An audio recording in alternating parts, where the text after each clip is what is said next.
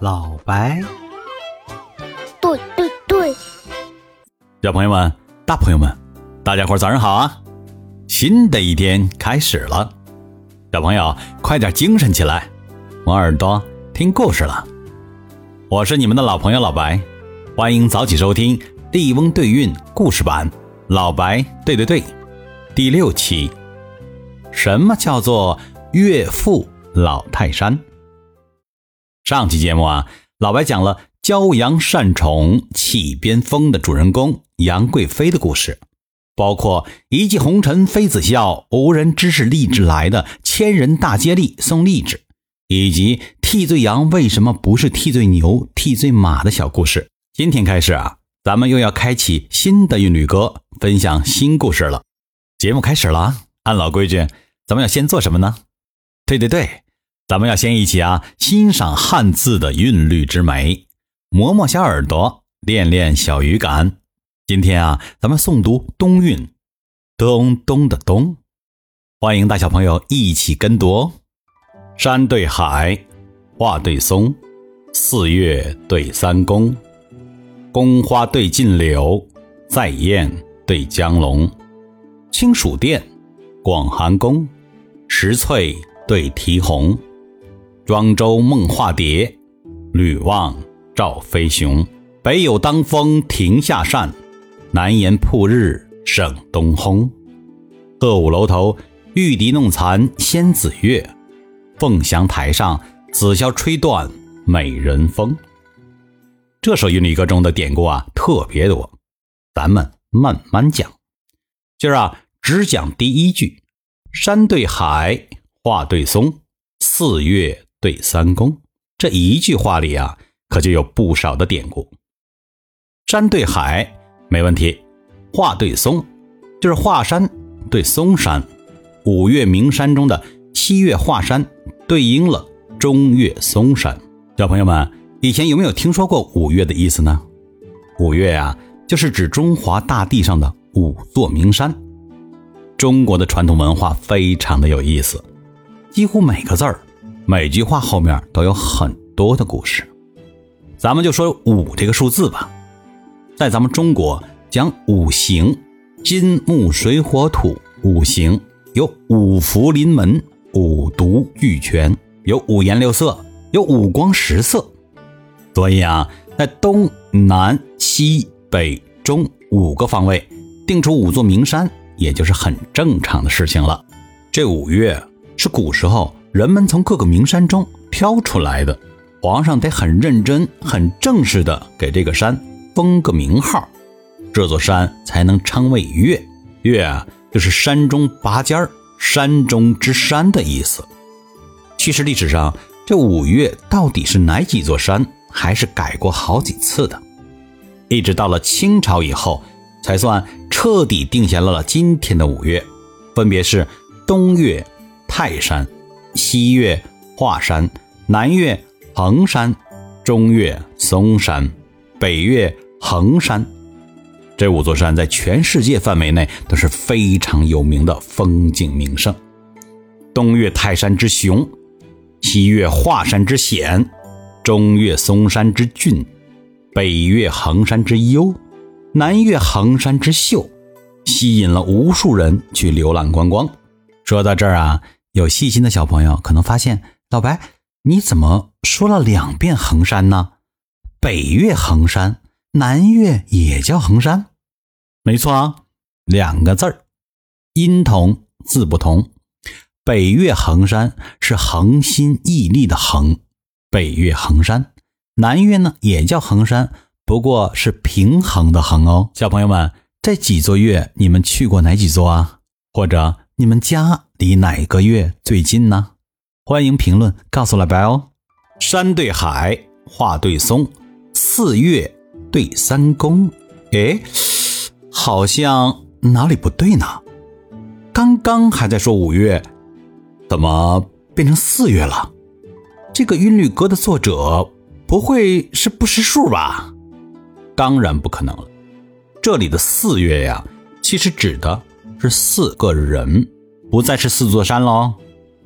在远古的时候，替皇帝管理四方土地的人，对应的也是东南西北四个方位，所以称为四岳。而三公呢，指的也是在朝廷里地位最高的三个大官的合称。咱们国家的传统说法啊，是学而优则仕，就是说学习好就去当官啊。古时候不像现在，咱们有这么多的职位和工作可以选择，认为读书人最好的出路只有只是应该去当官所以很多古文讲的好的职位啊、好的地位啊、好的出路啊，就只会拿官位来举例子。这个到了现在早就不是这样了哦。所以啊，这里讲的四岳对三公，指的不是四座山。而是四个人，嗯，人可以称为月。哦，问题来了，小朋友们，你们知道你们的爸爸在正式场合下如何称呼你们的妈妈的父亲吗？对对对，叫岳父。那你们知道这个岳父的岳字还特指的东岳吗？东岳泰山。所以啊，妻子的父亲也被称为。岳父老泰山，那这是为什么呢？接下来又开始到了老白讲古了。这事儿啊，从上期节目里安排几千人马接力给杨贵妃送荔枝的唐代皇帝唐玄宗有关。话说唐玄宗当了皇帝十多年后，觉得呀，这天下太平，老百姓安居乐业。他自认为这皇上当的特别好，就想着做一件大事儿，干嘛呢？到东岳泰山跟老天爷汇报工作，请老天爷夸奖一下自己。这个叫什么呢？这个叫做封禅。我是全天下最厉害的人了，没有人能管得了我，也没有人有资格表扬我。人家也是需要表扬的，想想也有点小失落呢。啊，皇上啊，呃，老臣以为您可以封禅泰山呀。哈，您是天子，老天爷的儿子呀，您可以啊跟老天爷汇报一下吗？皇上，您说呢？张悦啊。还是你懂朕，准起驾泰山。哎，等到了唐玄宗带着文武百官浩浩荡荡的来到泰山脚下，突然东北风大作，从中午啊一直刮到了晚上，仍然没有停歇的迹象。这可将唐玄宗和文武百官吓得够呛。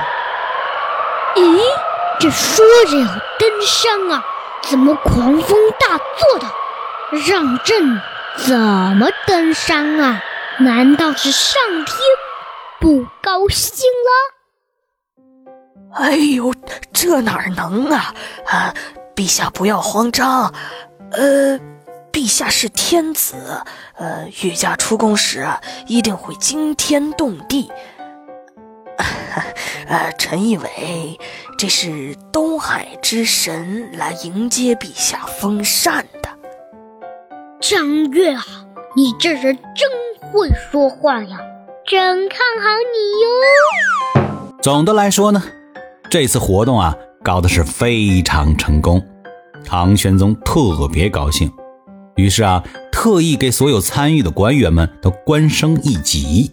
并且召开了盛大庆功宴，但是在庆功宴上，唐玄宗却看到了一个本来只是一个小小九品官的郑义，却穿着五品官服参加了宴会，这个可是连升了好几级，这也太过分了吧！唐玄宗感觉到特别奇怪，就把负责操办整个事件的宰相。张悦叫过来问话：“张月啊，那个人是你女婿吧？怎么他连升了这么多级呀？”“啊啊，是啊，是是的，是的。”啊，是我的女婿，是小徐。啊，这这个，这个明显啊，就是张月有私心，走了后门，提拔了自己家女婿啊。所以啊，他满头大汗，张嘴结舌，不知道怎么跟皇上解释这个事儿。这个时候啊，唐玄宗身边有一个姓黄的宫廷乐师，哎，发现气氛不太对呀。这个大喜的时候开宴会呢，庆功宴，这得和和稀泥，活跃一下气氛嘛。不过呀，他本身一直对这个飞扬跋扈的张悦不太满意，所以呢，他是这么说的：“皇上，此乃泰山之力呀。”这句话呢，你得分两层来听，一层啊是本意，正义能够连升多级。当然是因为封禅泰山有功啊，但是这件事儿的主持是张悦呀，别人升一级，这个人能够连升多级，明显的嘛，张悦干的好事儿呗。